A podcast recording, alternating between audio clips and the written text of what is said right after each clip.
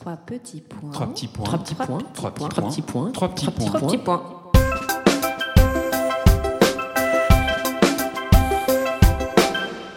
Trois petits points est un podcast dédié à la littérature, aux passionnés de lecture, ceux qui détestent finir un livre, qui rechignent à le fermer et surtout, surtout qui pleurent à l'idée de quitter les personnages avec qui ils viennent de passer du temps et se sont attachés. Et alors là, une fois n'est pas coutume, Alix, on va parler de toi et de ton livre Musclé, sorti il y a très peu de temps chez Robert Laffont.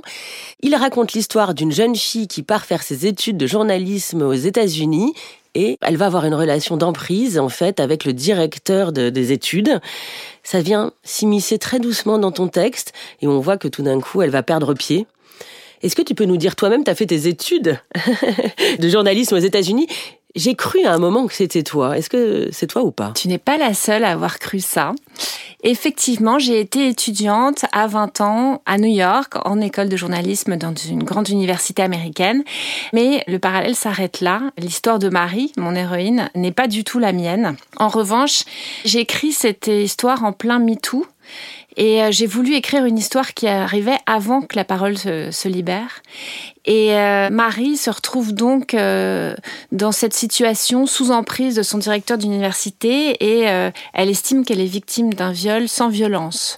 Et toute l'histoire, c'est comment elle s'en sort, non pas par la parole, mais par le corps. Oui, parce qu'en fait, ce qui est toujours délicat dans ces histoires-là, c'est qu'au départ, elle peut se sentir euh, flattée, parce que le directeur, qui est un super directeur, on imagine toujours ces, ces journalistes avec euh, beaucoup de bagou, euh, des grandes épaules, et puis assez fascinant, euh, que tout le monde aime. Et d'ailleurs, les autres de la- sa promo lui reprochent euh, d'être devenu proche de cet homme-là. C'est ça qui est assez affreux et assez subtil. Oui, en fait, Marie, elle se retrouve très isolée. Elle est française, elle se retrouve à New York, elle vient et finalement, elle ne s'adapte pas à la culture américaine, elle est perdue, elle n'a pas d'amis et euh, elle est loin de sa famille, évidemment, loin de son père qui est très protecteur et elle se retrouve à euh, nouer un lien très particulier avec cet homme qui est charismatique, journaliste très respecté dans sa profession et qui la prend sous son aile et en fait, elle lui fait confiance, mais elle se retrouve dans une situation dont elle n'arrive pas à sortir. Elle n'arrive pas à lui dire non,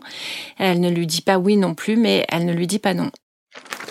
Comment t'as- tu t'es enquêté sur ce sujet-là? Est-ce que tu avais des copines qui t'ont raconté ça? Est-ce que je sais pas que comment tu t'es inspiré pour écrire ces personnages-là? Je me suis inspirée de beaucoup de faits divers que j'ai lus dans les journaux. euh, Ces femmes qui portent plainte euh, pour viol des années après, alors que elles ont parfois entretenu une relation avec euh, ces hommes. Elles ont échangé des messages. Elles leur ont donné rendez-vous dans des hôtels ou ailleurs. Ce qui est le cas hein, de ton personnage. Ce Parfois, elle mon sait pas dire oui ou non. En fait, elle, elle est partagée. Elle se pose des questions. On sent qu'elle est tourmentée. Oui. Mais elle y va quand même. Elle y va parce qu'elle n'arrive pas à ne pas y aller. Et j'ai voulu comprendre en fait ce qui se passait parce qu'effectivement quand on lit leur histoire, on se dit mais attends, tu dis non et puis c'est fini, c'est ça va, Euh, c'est pas si compliqué. En fait, c'est beaucoup plus compliqué que ça. Il y a vraiment un mécanisme d'emprise euh, psychologique et euh, ces femmes sont tétanisées et n'arrivent pas à dire non. Et effectivement, oui, j'ai parlé à des personnes à qui c'était arrivé. Et alors, en plus de la détresse intérieure, il y a son corps qui va se mettre à, à grossir, à grossir. Elle qui rentrait bien dans ses jeans, elle n'y arrive plus. Voilà, la boulimie vient euh, réparer en fait euh, au départ sa détresse. Et puis, qu'est-ce qui fait que voilà, c'est ça qui va lui faire reprendre pied finalement, cette grosseur. Comment, comment elle va faire pour s'en sortir? C'est une jeune femme qui lui prend la main à New York et qui l'emmène dans une salle de sport, un peu malgré elle. Là encore, elle n'arrive pas à dire non. Mais cette fois-ci, c'est pour son bien. Et elle reprend le contrôle de son corps, elle le muscle et ça lui permet de construire une armure. Et quand son cerveau a abandonné quelque part, il a fait un blackout, son corps lui permet de remonter à la surface, sortir la tête de l'eau. Et pour ça, j'ai vraiment fait des recherches sur euh, l'utilisation du sport dans les unités psychiatriques et notamment dans les soins euh, contre la dépression. Quand on fait du sport, on fabrique une hormone du bonheur et cette euh, hormone permet de lutter contre les sentiments négatifs. Ça peut être une thérapie pour aller mieux. Et je voulais que Marie s'en sorte par le sport précisément. David Serban-Schreiber, dans son livre Guérir, il disait que si on courait trois fois par semaine plus de 20 minutes, eh bien, on n'aurait pas besoin d'antidépresseurs. Absolument. Et le sport aussi permet de réparer l'estime de soi, bien sûr, et de se retrouver une fonction sociale, puisque quand Marie va dans une salle de sport, elle se retrouve entourée d'autres personnes qui font la même chose qu'elle et elle rompt son isolement quelque part. J'adore ce titre musclé. je trouve que ça redonne justement l'estime de nous-mêmes, ces femmes où parfois on n'a pas su dire non. Et finalement, tu n'étais pas vraiment rentrée dans le sujet de MeToo? Non, c'était une autre façon. C'était une autre façon. Enfin, j'y suis rentrée parce que euh, j'ouvre la porte à MeToo. Mais euh, je voulais que ça se passe avant. Et puis, je voulais aussi que ce soit un roman plein d'espoir parce que euh, y a énormément de victimes. Et comment on s'en sort, en fait? Il faut trouver un moyen par la parole, mais aussi il y a d'autres moyens de s'en sortir. Ça peut passer par une thérapie aussi. Mais voilà, moi, je voulais explorer la voie du corps. Je pense que c'est important d'écrire sur l'espoir et d'avoir une vision positive aussi du monde. Toi-même, euh, tu as écrit un livre, justement, le, rire et le positif. Peut-être que toi aussi, tu peux me raconter euh, pourquoi tu es arrivé à écrire sur ce thème-là. J'aurais jamais imaginé qu'en mettant, en postant des mèmes assez débiles, bon, assez drôles, mais assez débiles, qu'une éditrice euh, vienne me demander d'écrire un livre sur les bénéfices du rire et l'importance du rire. J'étais assez surprise et, je suis partie d'une page blanche et je me suis dit, mais qu'est-ce que je vais faire? Comment je vais passer de, petites phrases en, en, 250 pages?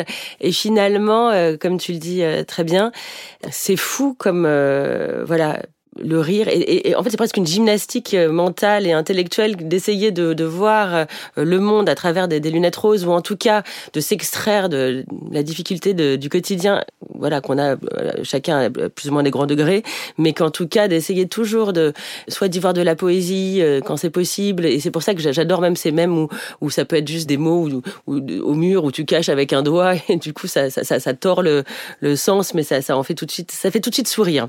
Et j'adore cette idée-là Donc j'ai réalisé que c'était plutôt ma philosophie de vie, que c'est même euh, simplement c'est même. Et, en ça, j'ai pu tirer euh, ce livre.